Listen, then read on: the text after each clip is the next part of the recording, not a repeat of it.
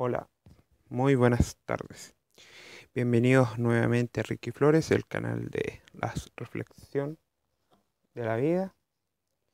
Y voy a, empezar a, a, hablar sobre el bien y el mal, estos conceptos que nos han compartido su vivencia durante toda nuestra existencia.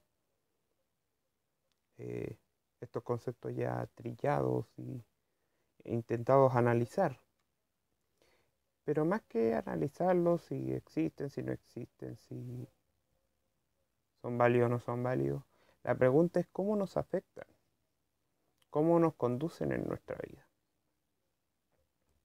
Cómo para algunos lo malo es bueno, en algunos casos, o lo bueno es malo. Tienen esta tendencia a mezclarse.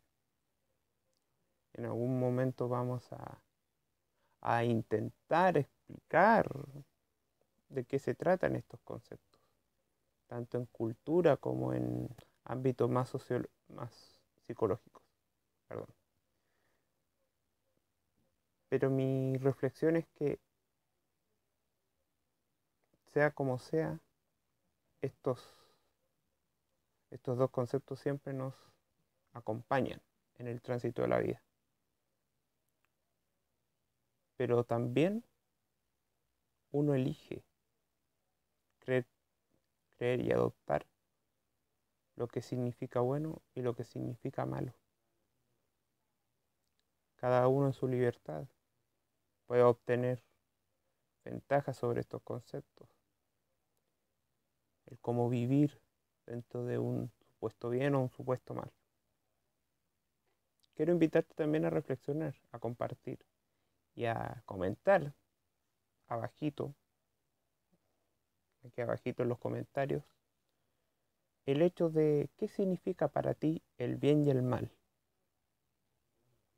Yo lo hice en Instagram con Goku y Vegeta, estos personajes tan conocidos de Dragon Ball Z.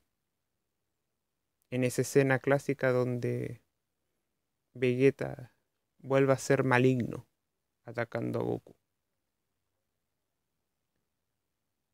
ahí hay un tema para análisis. ¿Por qué este personaje de ETA vuelve a ser malo?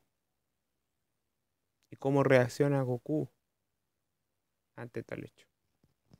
Así que los invito a comentar, a profundizar también en el concepto de bien y el mal. No se olviden darle like y la campanita para las notificaciones cada vez que Ricky Flores sube un video. Que estén bien y nos vemos en el próximo video. Adiós.